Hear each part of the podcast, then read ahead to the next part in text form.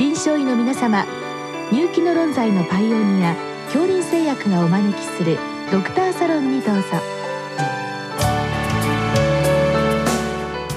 今日はお客様に国立精神神経医療研究センター精神保健研究所睡眠覚醒障害研究部部長栗山健一さんをお招きしております。サロンドクターは防衛医科大学校教授池脇勝則さんです。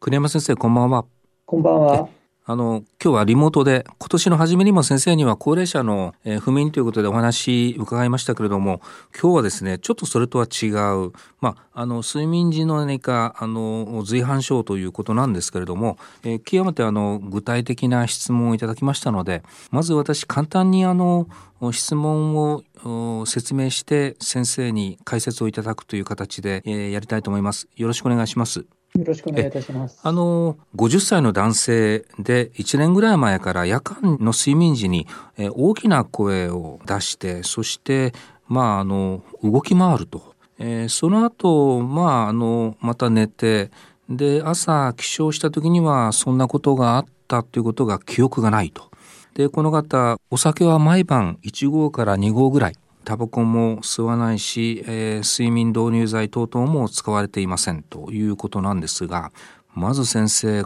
これはどう考えたらいいんでしょう？はい。あの発症年齢考えますと、えー、レム睡眠行動障害という病気をまず考えるべきなのかなと思います。うんレム睡眠行動障害は、えーまあ、このぐらいの年代に、えーと、初発することが多くて、でここの症例にもあるようにですね、えー、大声を出したりだとか、あの典型的には悪い夢を見てるだけれども、えー、実際、現実と間違った行動をしてしまうというようなことが特徴になります。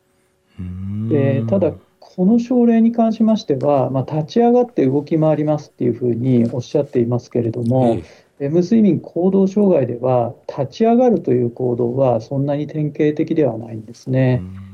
多くはベッドの上で行動するというような形かと思います。確かにあの、まあ、大声というちょっと激しい局面もあって確かにレム睡眠行動障害。よく私あの聞いた範囲ではあの自分自身あるいは一緒に寝ている方をまあこう傷つけるぐらいに激しい、えー、行動を起こすというふうなあふうに聞いていますけれども一方でまあ立ち上がって歩くという、まあ、それほど激しい行動とはまたちょっと違う行動もされていて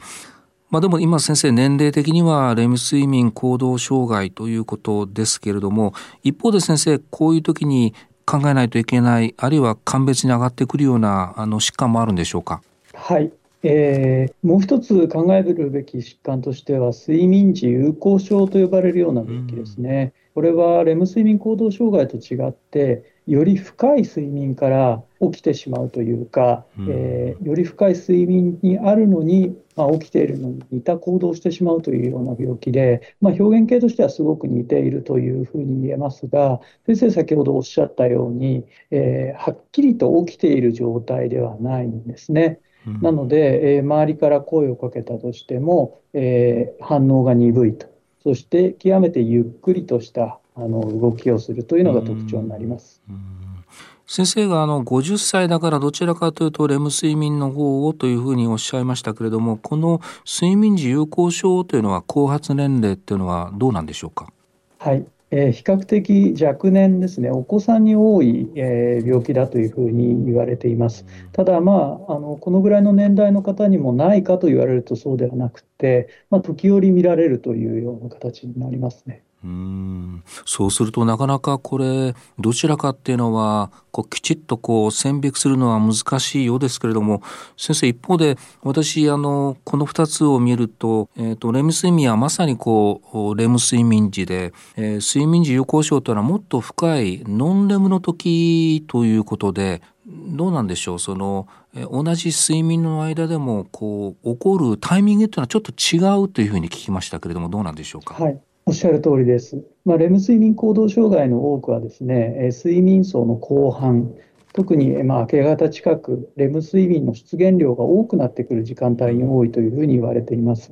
一方で、睡眠時有効症は、あの深い睡眠から起きてきますので、比較的睡眠前半ですね、寝てから2時間ぐらいの間に、あの出現することが多いというふうに言えると思います。まあ、あのご質問には書いてないけれどもその睡眠のどのあたりでというのも一つ鑑別の手がかりになりますね。おっしゃる通りです。あのもう一点あの鑑別のポイントとしましては、えー、この行動を起こした後に目が覚めるかどうかというポイントなんですね。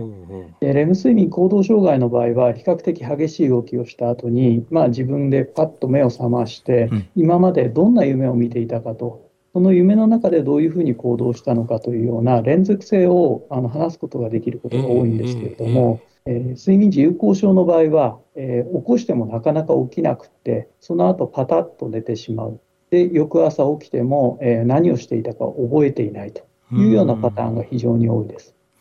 この方の場合には、まあ、あの朝起床時にはそういうことがあったことは全く記憶がないというのはどちらかというとどうでしょうか？その、えー、睡眠時の有効症の方に近いという印象でしょうか？おっしゃる通りなんです。なので、どっちの疾患か非常に迷うということなんですね。うんあのこの睡眠時有効症、まあ、そうかどうかはちょっとはっきりしないような感じですけれども、えー、まあ、子どもさんに多いっていうのはある意味先生その深い睡眠から覚醒に行くというその睡眠のまだこう機能が、えー、十分に備わっていない時に起こりやすくて成長とともにだんだんとそういうのがなくなってくるというふうに聞いたんですけども大体先生そういう理解でよろしいんでしょうか？はいその通りかと思います。なので、まあ、静電気に起こってくるパターンとしては、何らかのその睡眠を妨げるような要素がある場合ですね、えー、この方もそうですけれども、お酒なんかは、えー、発症のリスクになりますし、うん、もう一つ、えー、睡眠時無呼吸症と呼ばれるような、うん、えー、突然睡眠を分断するような要素がある場合には、まあ、睡眠時有効症というのは出てきやすいというふうに言われています。そうしますと今日の質問なんですけれども、まあ、先生の印象ですと、まあ、第一にレム睡眠行動障害場合によって睡眠時有効症もというそれをですね、えー、とそのどちらかということをこう進めていく検査ですねこれでどういうふうに進めていかれるんでしょうか？はい、えー、睡眠ポリグラフ検査というのを受けていただくとある程度あの分かるのではないかなと思います。これによって、えー、深い睡眠からえー、覚醒のパターンがあるのか、それともレム睡眠からの覚醒パターンなのかというのをある程度見分けることができます。うんうん、あそうですね確かにノンレムとレムとどちらにこれが関わってるかだけでもだいぶどちらかというのがはっきりしてくると。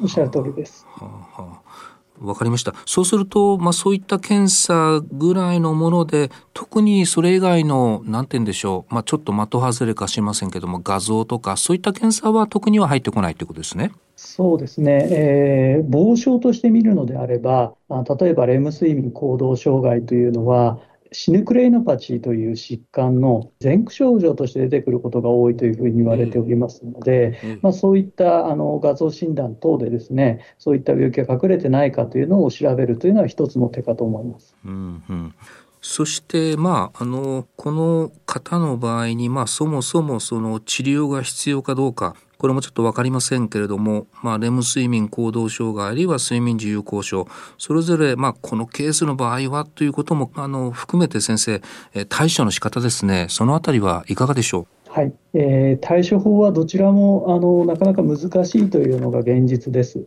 うん、レム睡眠行動障害の場合はクロノゼパムという、これはベンゾジアゼピン系のあのお薬ではありますけれども、ある程度対処療法として有効だというふうに言われてますが、まあ、進行性の疾患、先ほど申しましたシネプレーノパチーのような疾患があった場合には、まあ、進行を止めることはなかなか難しいということが言えると思いますね。で、睡眠時有効症の場合は、えーと、なかなかこれというような治療薬というのはなくて、うん。えー、一番大事なのは、やはりこの方も飲酒されてますけれども、そういった、えー、発症促進因子を、えー、やめると、なるべく控えるということが一番大事なポイントになってくると思います。うんうん、まあ、あの何度か繰り返すということになりますけれどもレム睡眠行動障害の場合には本当にあのその夢で体も一緒に動いてしまって、えー、激しくこう体を使って、えー、自分あるいは周りの人を傷つけるということからすると、まあ、できるだけそれは、えー、防げないといけないという意味では、はい、えー、それなりの対処というのが必要ですけれども、まあ、睡眠時有効症というのは確かにあの歩いたりするけれどもそれほどこう自分あるいは周りを傷つける危険性というのはそれほどないんでしょうか？はい、あのこれは非常に難しい問題で、ええ。えー、場合によっては比較的複雑な動きをするパターンもあったりするんですね。で睡眠時有効症の一つの型としては、睡眠時摂食障害というような病気になる場合もあって、え、この場合は無意識に夜中食べてしまうという行動が出てくると、それこそメタボリックシンドロームのようなそういった疾患の危険因子になることもありますので、うんうん、えー、全くフリーであの見ておればいいというわけでもないのかなと思います。そうですか。あと先生あのできるだけそういうことが起こらないような状況というのは例えばあの睡眠時有効症ですと、えー、カフェインだとかあるいは運動だとかで起こりやすいというふうに聞くんですけどもそういうやっぱりそういう条件はちょっとこう、えー、聞いた上で指導ということになるんでしょうか？おっしゃる通りです。非常に重要なことだと思います。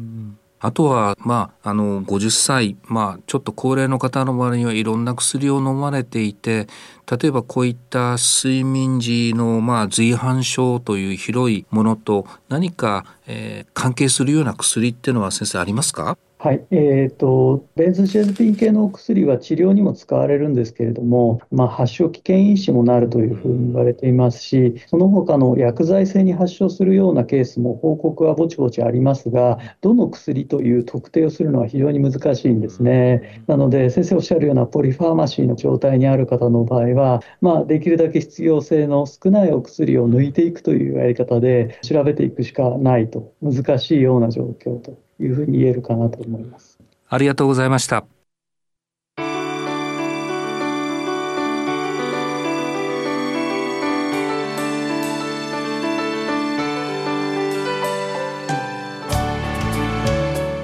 今日のお客様は国立精神神経医療研究センター精神保健研究所睡眠覚醒障害研究部部長栗山健一さんサロンドクターは防衛医科大学校教授池脇勝則さんでした。それではこれで恐林製薬がお招きしましたドクターサロンを終わります。